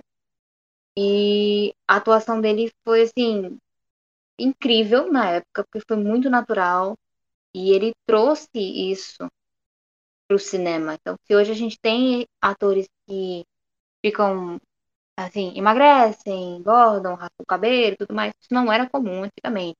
Antigamente era comum que não sei quem faz o protagonista porque tem cara de bonzinho. Não sei quem sempre faz cara de protagonista. E, e é sempre o protagonista bonzinho. E, e tchau. Entendeu? Então era, era ator de tipo. Ainda existe isso hoje. Mas, assim, uh, o Marlon mudou bastante isso.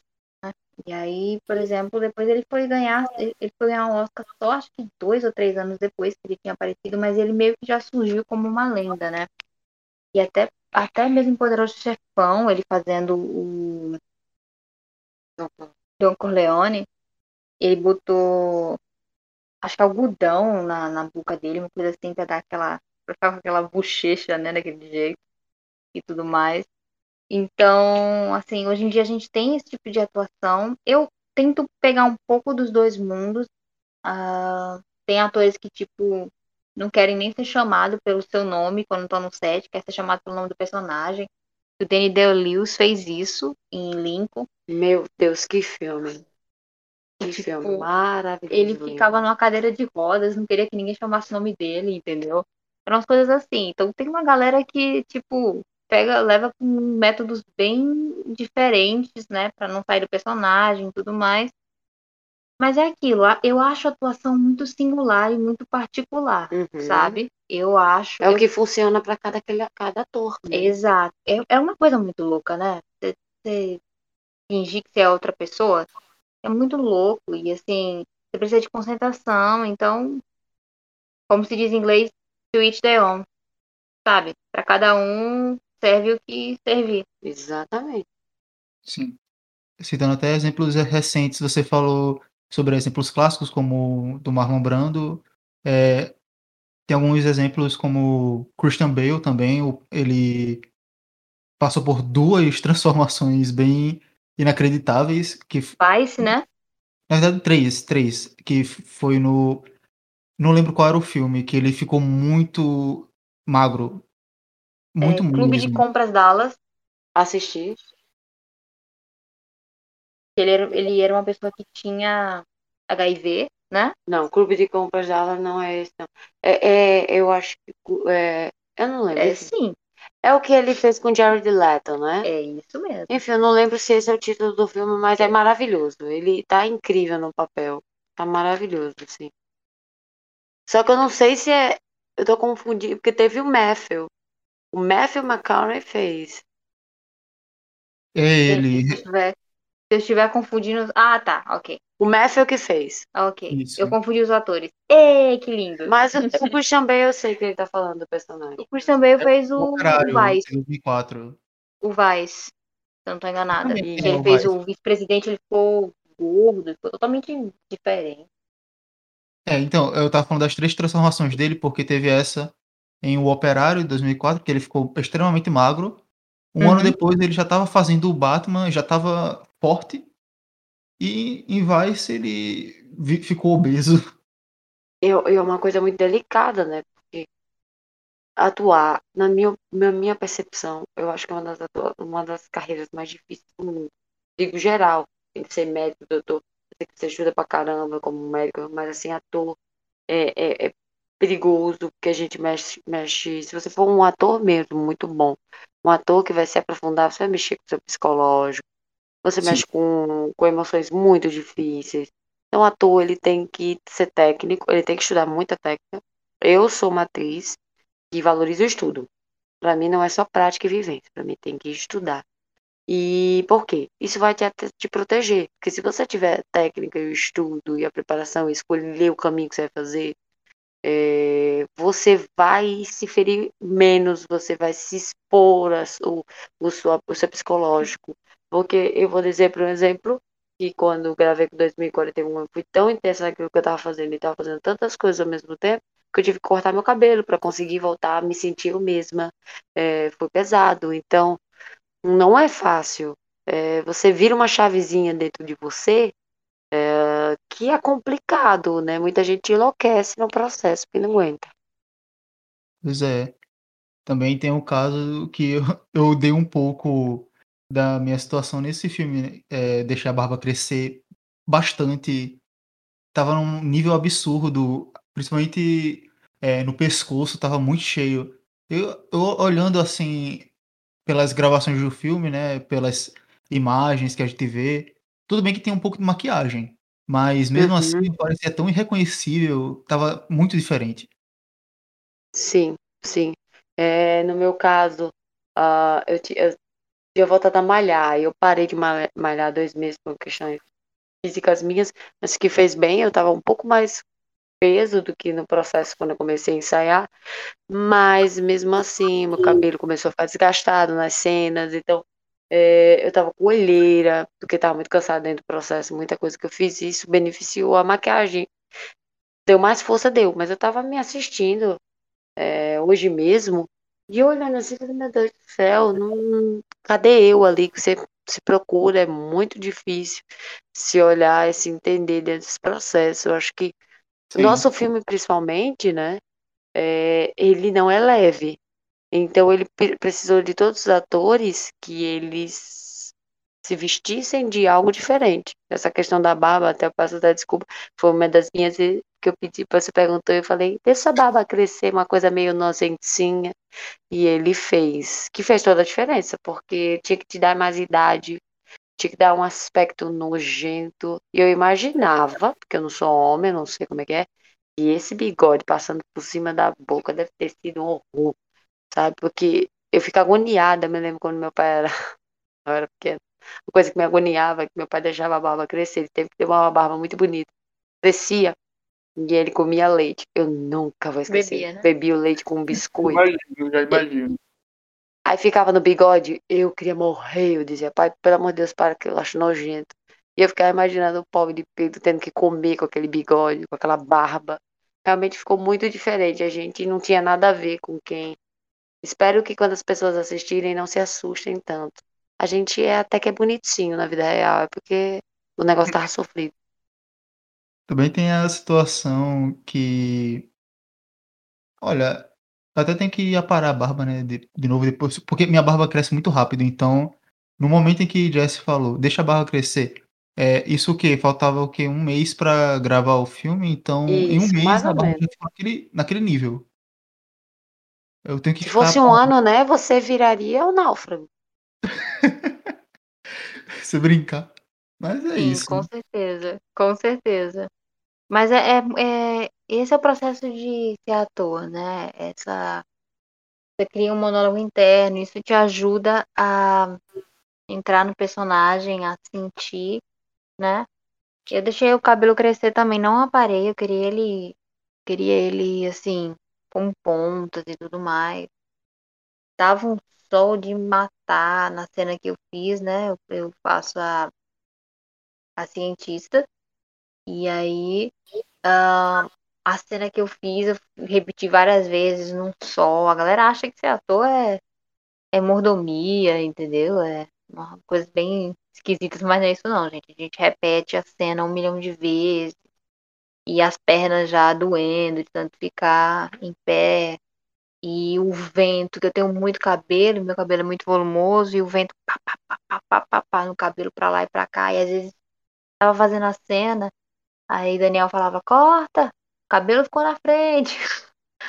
Pulava, puxava o cabelo pra trás, ah, porque eu queria dar esse, esse- um ar de, de uma mulher desvairada, sabe? Uma pessoa que tava meio desesperada. Então, eu queria que ela tivesse o cabelo solto, assim, bagunçado e tal. E assim, foi muito legal. Eu não, né, eu não entrei em contato com vocês, com a gravação de vocês, porque eu era de outro núcleo.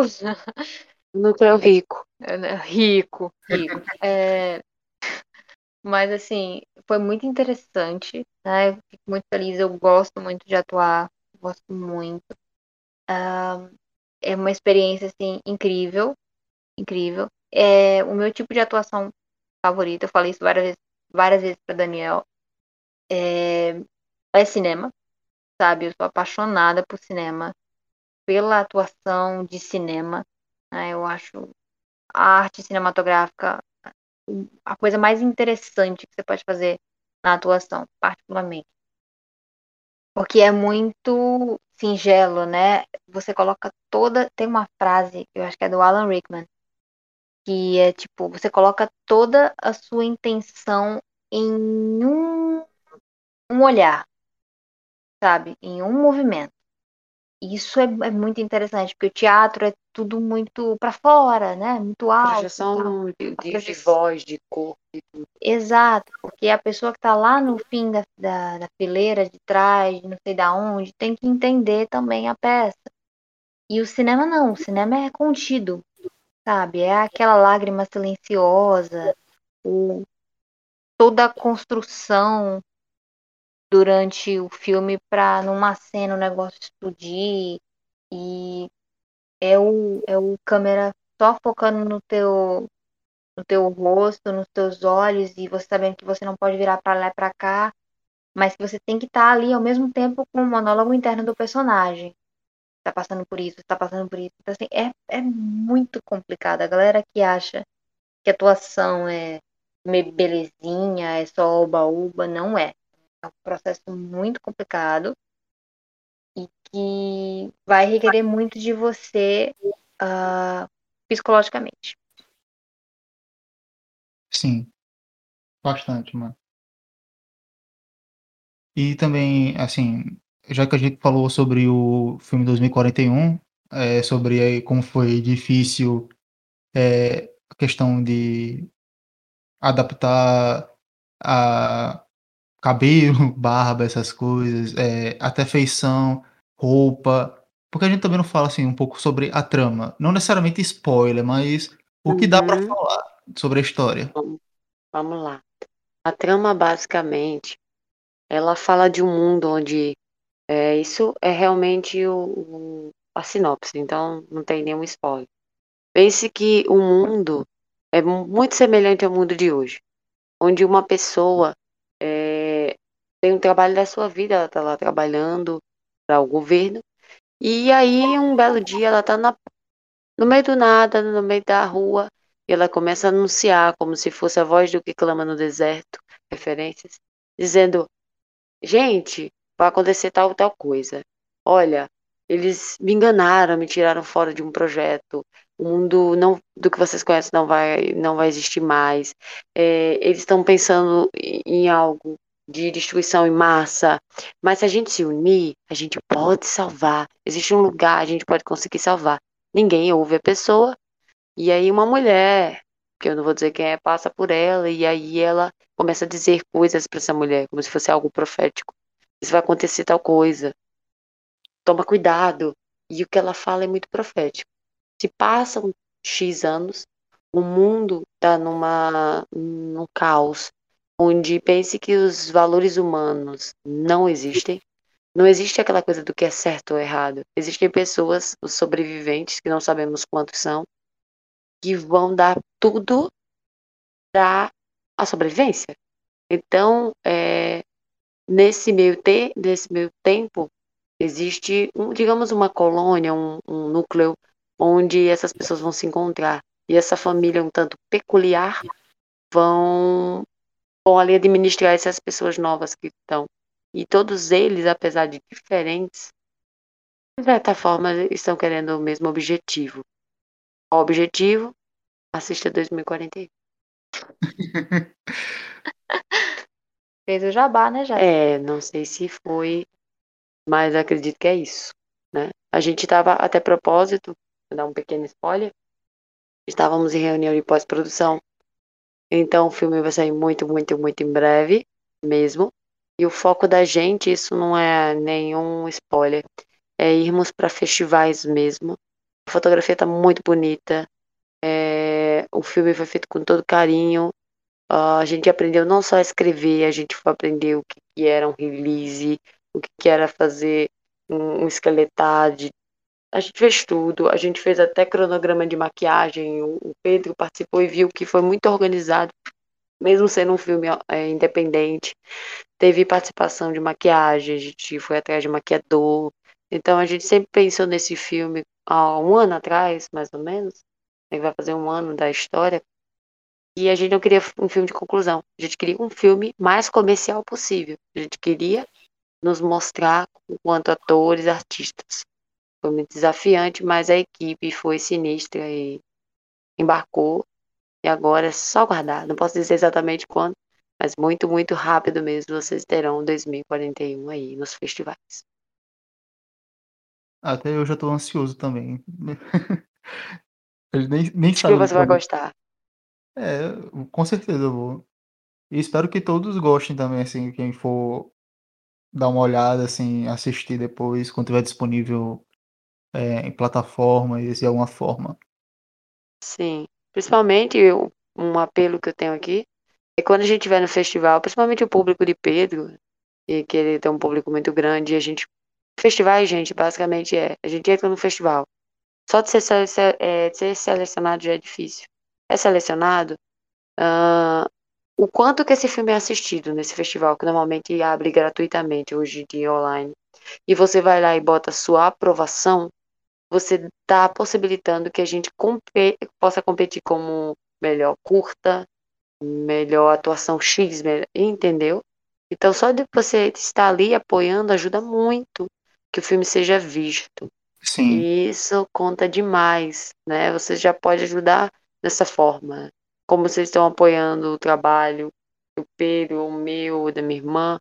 É dessa forma que a gente. As pessoas me perguntam como eu posso ajudar. Às vezes não precisa ser financeiramente. Dessa forma, é, o ator ele precisa dos festivais, porque esse mercado é muito difícil para quem é nordestino, para quem vem daqui. Sim. Mas, se você assiste, a gente é visto em festivais, o circuito, então outros atores, outros diretores. Por isso que tentamos fazer o melhor trabalho possível. Nossos agradecimentos ao Encena, à Prefeitura de Macaíba, ao secretário, a todo mundo que apoiou a gente. Só agradecer. Exato. Então, galera, acho que já dá pra encerrar aqui por hoje. A gente conversou muito já. Sim. Bastante assunto, né? Foi surgindo. Sim, sim. Eu até fiquei meio receoso, assim, em algum momento se ficaria, é, sei lá, um silêncio absoluto. A gente pensava, meu Deus do céu, o que vamos falar agora? Mas não, até que passou mais de uma hora, assim, com a conversa e rolou até agora. Então, fluiu bem, eu acho. Eu fiquei muito, muito feliz. é, quero já aproveitar meu espaço para ser bem sucinta, lhe agradecer, porque é, eu pensei que o papo ia para outro caminho e eu acho que ficou dentro do que o Epifania fala de filmes. Eu acho que você percebeu, eu acho que talvez você tenha se surpreendido quanto eu e minha irmã gostamos de cinema. Obrigado por nos dar espaço para falar de uma coisa que ninguém nunca dá para gente falar. Foi maravilhoso. Eu também fiquei com medo que ia ter silêncios, então no início eu ficava meio, vou esperar para falar, mas depois eu, eu percebi o ritmo e você foi muito bom, anfitrião, obrigada. E já para agradecer todo mundo, quem quiser nos seguir, é, o arroba é Isca Veritas, o meu. Y-I-S-K-A-H Veritas, Veritas ou Veritas, tudo bem. E ah, tem o arroba da dupla, do dueto, Petra Veritas. Pensa na cerveja Petra, depois Veritas. Petra Veritas, certo? Eu sou atriz, cantora, design, artista. Quero muito agradecer. Vai lá, maninha. É, quero agradecer também pelo espaço.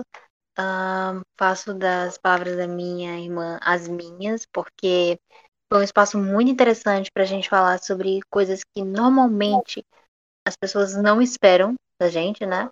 Normalmente nós falamos muito de música, porque nós temos uma dupla, né? Ah, inclusive, é, retifico aqui, gente, para vocês irem seguir, né? O arroba Petraveritas no Instagram.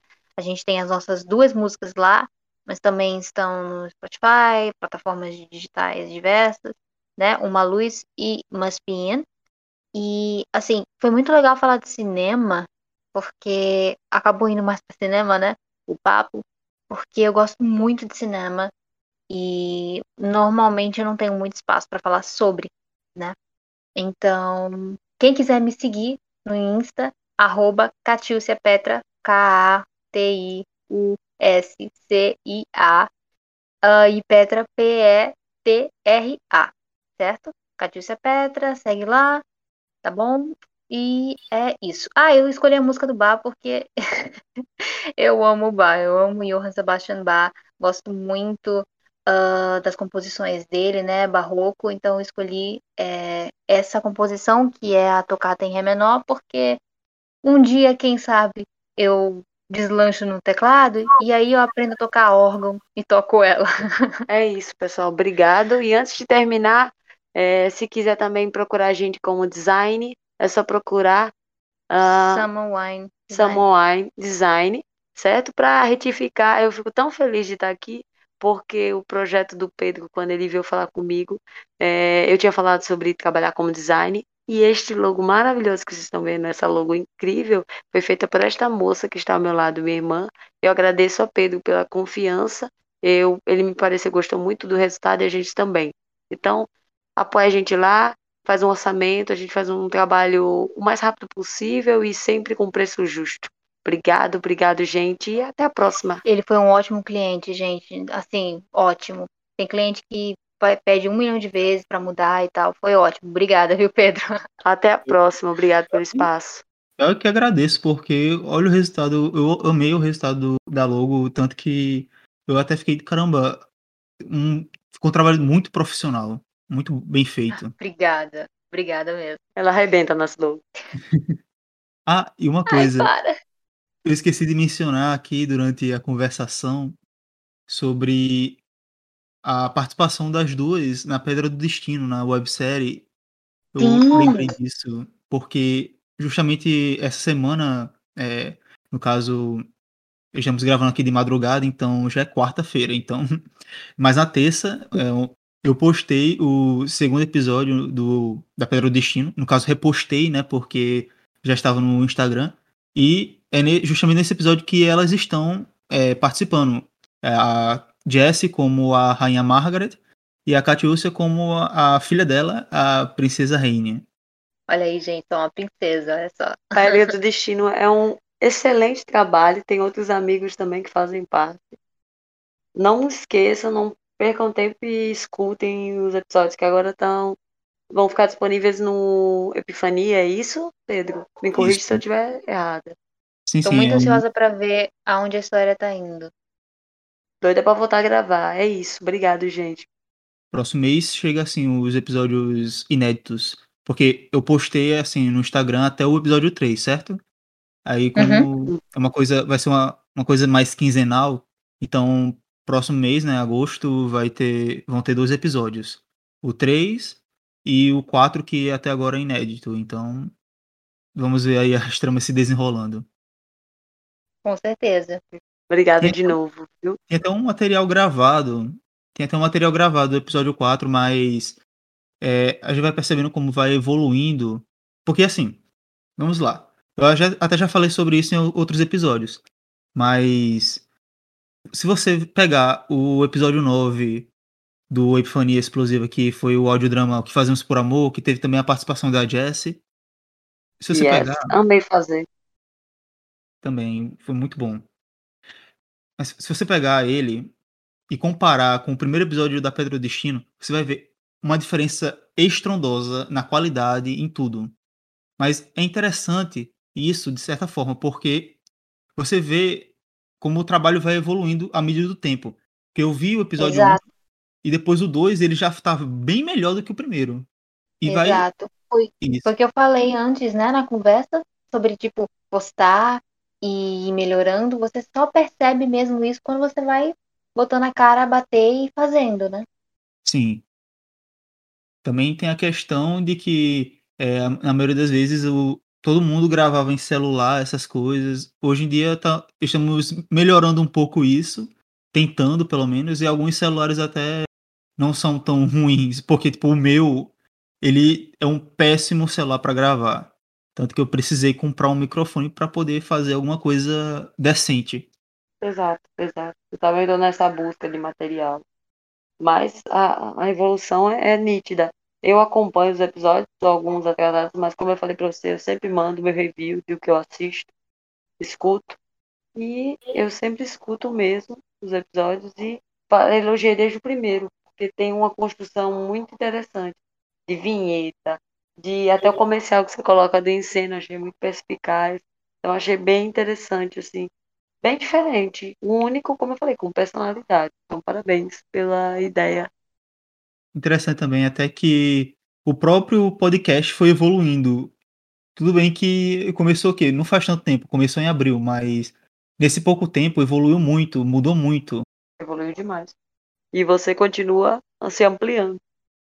Mas estamos sempre aqui quando precisar. Né? Eu sei que a gente falou pelos próximos cinco anos, mas mais à frente, se quiser fazer um episódio focado em cinema, já sabe que aqui a gente fala dez anos sobre cinema e ainda sobra. Eu só tenho a agradecer. Obrigado, gente. Até a próxima aqui. Ah, tem minha live. Vai ter uma live sobre cinema às nove e meia, quinta-feira, Sim. com o Vini Matos sobre falando sobre Cavalo do Cão. Eu fui Olha convidada como host e eu espero que vocês estejam lá. Quinta-feira vai ser um, um dia bom aí, viu? Porque vai ter o episódio, já vai ter também a live. Olha só. Maravilha, novidades. Então é isso aí. Obrigado aqui pela participação das duas e também agradeço por terem aceita, aceito o convite e participar aqui desse episódio. E é isso. Nós que agradecemos. Nós que agradecemos, não imaginávamos que ia ser tão legal, de verdade. De Obrigada. É isso aí, galera. Quem quiser apoiar também o Epifania Explosiva lá no Catarse, estamos lá com é, uma, uma rede de assinaturas. Já ultrapassamos a primeira meta de 100 reais por mês. Então, quem quiser ir lá, eu vou deixar também o link na descrição do episódio e vocês podem assinar. Tem vários valores, de 5 até 50 reais, depende muito do quanto você quiser ajudar, mas qualquer valor é muito bem-vindo. E também, de qualquer forma, vocês falaram, vocês dois falaram é, seus arrobas assim, do Instagram, mas de qualquer forma eu vou também deixar o link na descrição do episódio dos seus Instagram e tudo mais. A gente agradece. Ainda mais com o fendo dele. Você já viu o fendo dele, meu amor? A gente chora. O fendo dele é fendo. Valeu. Valeu, galera. Tchau.